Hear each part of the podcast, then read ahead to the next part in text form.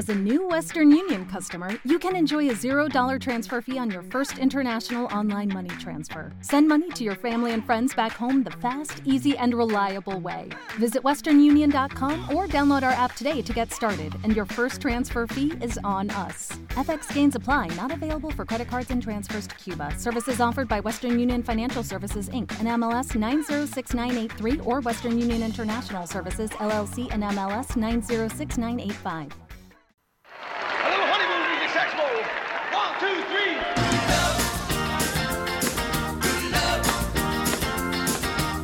Es La Mañana de Federico. Es radio.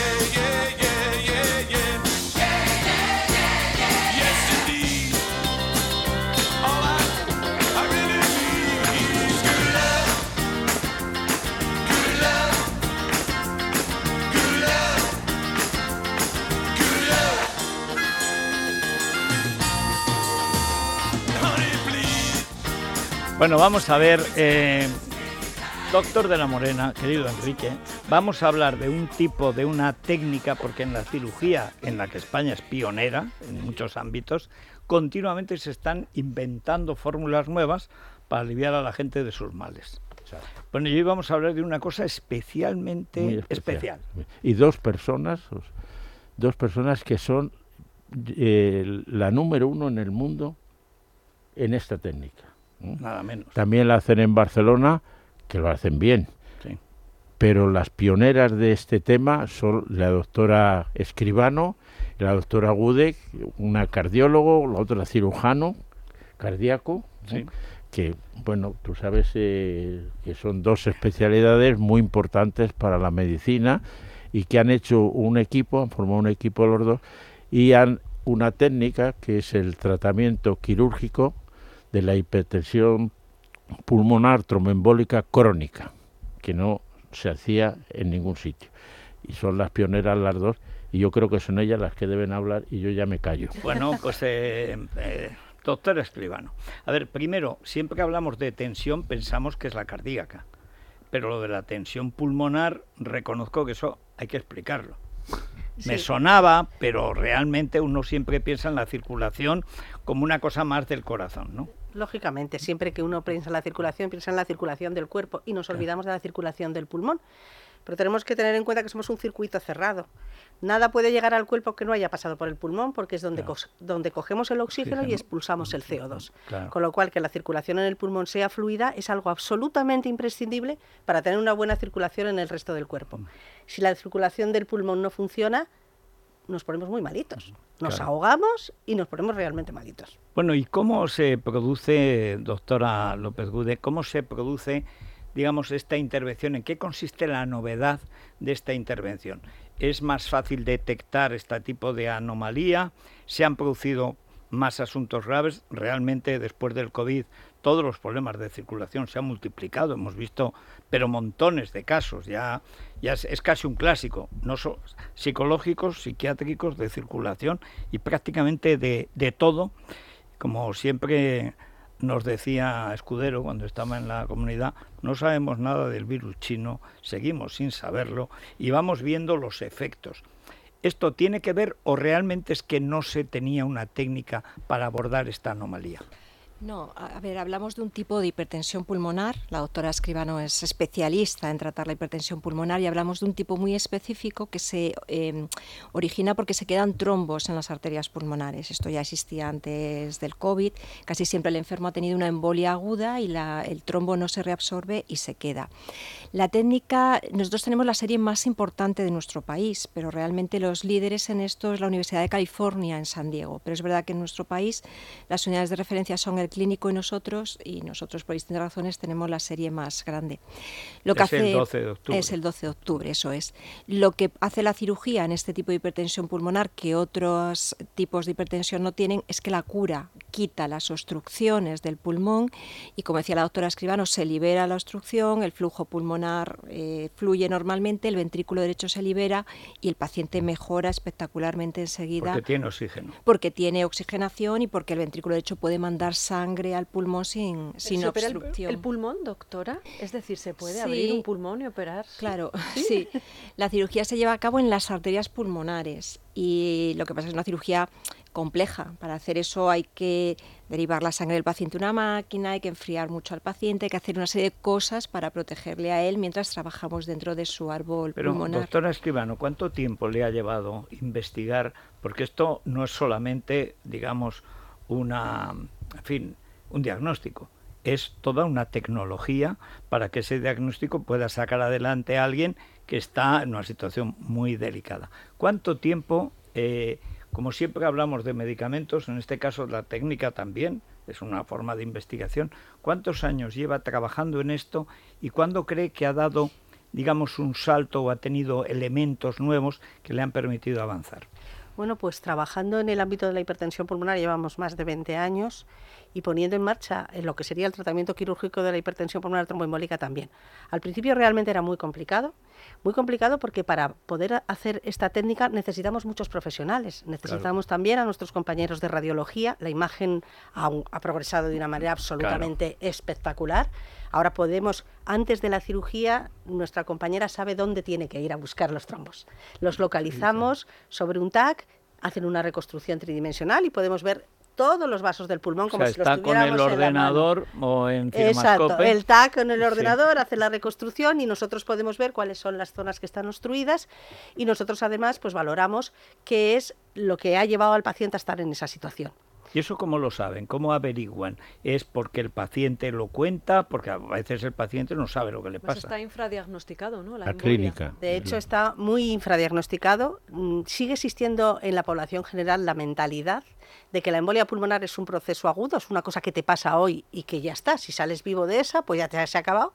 Pero es que la complicación de la embolia pulmonar es la hipertensión pulmonar tromboembólica crónica. Y son aquellos pacientes que después de una embolia de pulmón se quedan con fatiga, que no se recuperan, que dicen, pues es que yo no soy el mismo. Hay veces cuando son jóvenes es más fácil, ¿no? Eh, nos Sí. da a todos los médicos por investigar, pero hay muchos pacientes que tienen 70, 75 años, Y lo- 80 eh, años. Digamos que y- se acostumbran, igual que se acostumbran al dolor, Exacto. se acostumbran a que ya no van a estar bien. Eso es, eso es. Y entonces es realmente un reto el pensar que tienes esta complicación y buscarla. Porque como decía la doctora López Gúdez, lo más importante que podemos decir ahora es que la podemos solucionar. Entonces, a los médicos nos gusta solucionar las cosas. Claro. Llegamos a un diagnóstico y ofrecer algo al paciente que cambie su vida, ¿no? Entonces, esa es probablemente en, en la gran esos ventaja. 20 años, ¿cuáles han sido los puntos que a usted, como teórica y práctica, la verdad, porque claro, la investigación es- son las dos cosas a la vez, eh, ¿en qué momento de esos 20 años ha dicho, ahora sí que hemos conseguido, ahora sí que estamos en posición de dar con, con bastante seguridad una solución a este problema? Bueno, pues eh, para nosotros el principal reto inicial fue conseguir una técnica de imagen que nos permitiera localizar dónde estaban situados los trombos. Eso fue algo que nos llevó años porque al principio era todo muy manual. Claro. No teníamos la capacidad de hacer reconstrucciones tridimensionales con los ordenadores y tal. Entonces, conseguir eso para nosotros fue un gran logro. Después, que nuestros compañeros cirujanos tuvieran la experiencia de poder hacer la cirugía con lo que se llama en medicina una curva de aprendizaje hecha. Cuando tú ya sabes hacer una cosa, siempre al principio, ahí están los errores del principiante y eso es inevitable, claro. aunque se formen, aunque lo ensayen.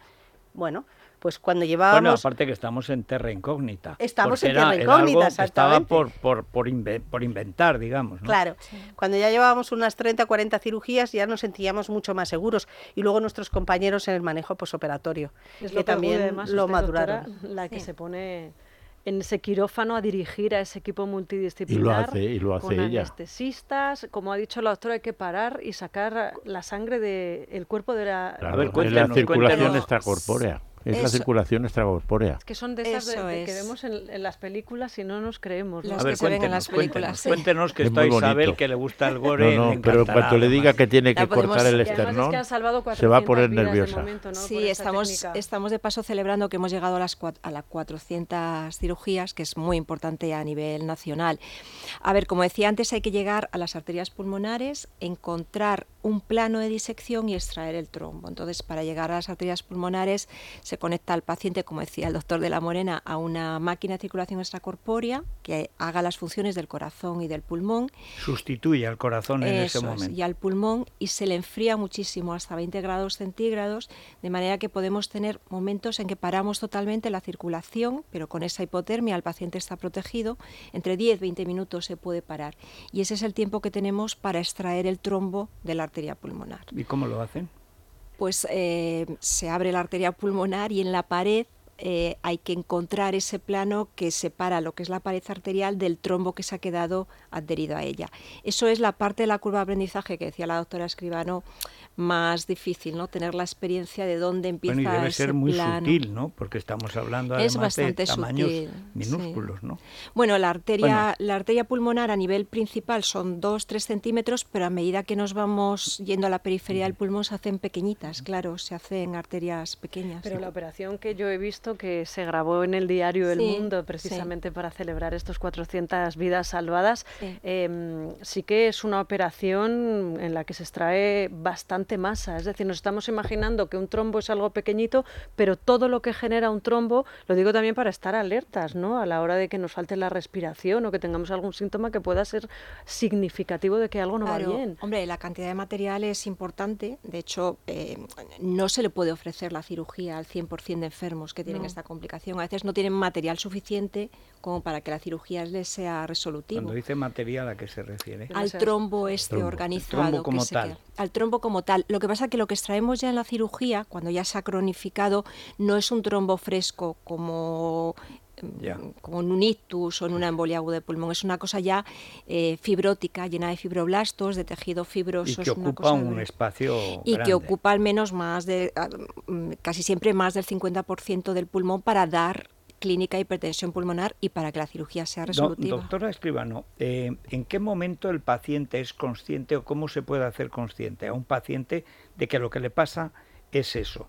Porque es verdad que como estamos hablando estos 20 años, pero realmente hasta tener las capacidades tecnológicas que hay ahora de imagen, es que claro, yo me imagino cómo sería la doctora prácticamente sin saber más que que hay un trombo, pues cómo entras allí, en fin, tremendo. Pero eh, el paciente que siempre es clave, siempre dice el doctor de la Morena, y es verdad, que eso lo decía el doctor Marañón, que lo primero que hace falta es que el paciente hable y una silla para escucharlo.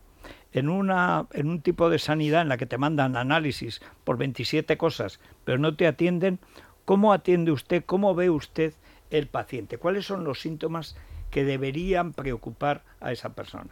Pues probablemente el principal síntoma de alarma es cuando un paciente que ha tenido una embolia de pulmón no consigue estar como estaba. Claro. Que hay pacientes que tenemos pacientes muy jóvenes que tienen alteraciones de la coagulación de la sangre, que ellos claro lo notan mucho. Si Sí. yo tengo 25 años y juego a fútbol, pues, Pues no puedes. lo noto rapidito. Pero si tengo 70 años, me cuesta mucho más darme cuenta que realmente no soy el que era. Y esa es la clave. O sea, una vez que una persona ha tenido una embolia de pulmón y no recupera su situación que tenía previa a la embolia de pulmón, hay que preguntarse por qué. Y eso nos lo tenemos que preguntar los médicos especialistas y se lo tiene que preguntar el propio paciente. Claro. Porque si se lo comunica el médico de familia, pues puede hacer unas pruebas básicas que pueden orientar sobre cuál es el problema. ¿Y hay que un tiene. seguimiento de esa primera embolia? ¿Hay un seguimiento habitual o hay gente que, que le da miedo acercarse al problema? Porque eh, volviendo al principio, ¿cómo es una embolia, no? ¿Qué es exactamente y He qué un trombo, y un qué, trombo que qué se pone. síntomas puede Bueno, tener para pues- una persona que está en su casa y siente que algo está yendo mal? Claro, la embolia pulmonar aguda se caracteriza porque súbita. Yo estoy bien, como todas las embolias, porque la embolia pulmonar es porque va al pulmón. Cuando va al corazón, es el- cuando va al cerebro es un ictus, ¿no? Yo estoy bien y de repente empiezo a notar que me ahogo. Normalmente va precedido también por una sensación de dolor y en muchas ocasiones algunos pacientes llegan incluso a perder el conocimiento, dependiendo del tamaño de la embolia. Si yo tengo un trombo muy grande que me ocupa mucho trozo del pulmón, me pongo muy malito, puedo llegar incluso a perder el conocimiento. Si es un trozo más pequeño del pulmón, lo que tengo es fatiga. Una fatiga que no tenía antes. Me ahogo de una manera que puede ser más o menos intensa. Entonces hay ahora tratamientos enfocados a resolver la embolia de pulmón. Y por cierto, la Comunidad de Madrid está poniendo un plan para mejorar la asistencia de la embolia de pulmón en, Bueno, y ahí, ahí- en la ahí- Comunidad es de que Madrid. ya ¿eh? estamos en que las mujeres van a vivir 90 años de media en la Comunidad de Madrid. Tokio nos envidia. Los hombres menos, ¿eh, Enrique. O sea, nosotros Sí. seis o siete años menos y, y contentos. Pero eso significa que hay una enorme cantidad de población a la que atender. Exacto. Y que es más fácil que se resigne por razones de edad a que, bueno, no voy a estar bien. Y eso significa que la enfermedad continúa. Claro, eso significa que la enfermedad continúa y como decía yo al principio, si yo tengo una enfermedad que no tiene remedio, pues bueno, pues hay que resignarse y hay que aprender a vivir con ello.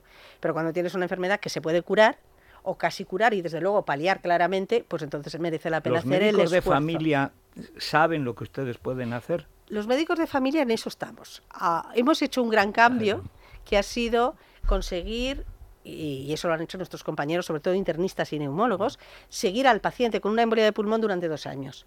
Porque la mayor parte de los pacientes que van a desarrollar esta complicación lo desarrollan en los dos primeros años después de una embolia de pulmón. Y eso ha contribuido mucho a aumentar el diagnóstico. Claro. ¿Que nos falta mucho todavía? Sí. ¿Andamos como por la mitad de lo que se diagnostica en Alemania? También. Pero si echamos los ojos atrás, hemos mejorado muchísimo. Entonces yo creo que siempre hay que ser positivos. Hay que ver que mientras progresemos, pues vamos hacia adelante. Bueno, Bueno, pues, pues, es darles las estupendo. gracias. La verdad es que siempre que aparecen esta gente sabia que hay en España, que son sabios, que trabajan toda su vida, que tienen una vocación y luego encima que tienen éxito, pues es que es muy de agradecer. Bueno, es que además es, es para Sobre todo lo que felicitarse. estamos hablando muchas veces, no hay que irse a Estados Unidos. No, hombre, no, por Cualquier Dios. cosa de estas se están Además, haciendo, me- hay protocolos. Menuda diferencia de trato en un hospital español y en un hospital americano. Y es Allí, importante da- darlo a conocer. Gracias por Claro. eso. sobre por todo que lo sepan los médicos, Gracias. los internistas, los Eso médicos de familia, que, lo, que la gente sepa que hay remedio para esto, afortunadamente. Bueno, pues Bueno, pues muchísimas muchas gracias, gracias, y enhorabuena, eh, Gracias. doctoras. Muchísimas gracias. Hacemos una pausa y a la Gracias, vuelta Enrique. viene Alberto Fernández a hablarnos del mercurio en los alimentos tipo pescado, Federico, que Bueno, nos podemos eh, encontrar más del estamos que hablando queremos. de un bulo, estamos hablando de una realidad o estamos hablando de una realidad eh, hipertrofiada por los medios, que no hay un clic si no exageras mucho. Hay que pasarle al atún el detector de mercurio cuando nos lo vamos a comer. Pues ahora nos lo van a contar. para un termómetro de los de antes con un besugo. Es la mañana de Federico, con Federico Jiménez Los Santos. ¿No te encantaría tener 100 dólares extra en tu bolsillo? Haz que un experto bilingüe de TurboTax declare tus impuestos para el 31 de marzo y obtén 100 dólares de vuelta al instante. Porque no importa cuáles hayan sido tus logros del año pasado, TurboTax hace que cuenten. Obtén 100 dólares de vuelta y tus impuestos con 100% de precisión. Solo con Intuit TurboTax.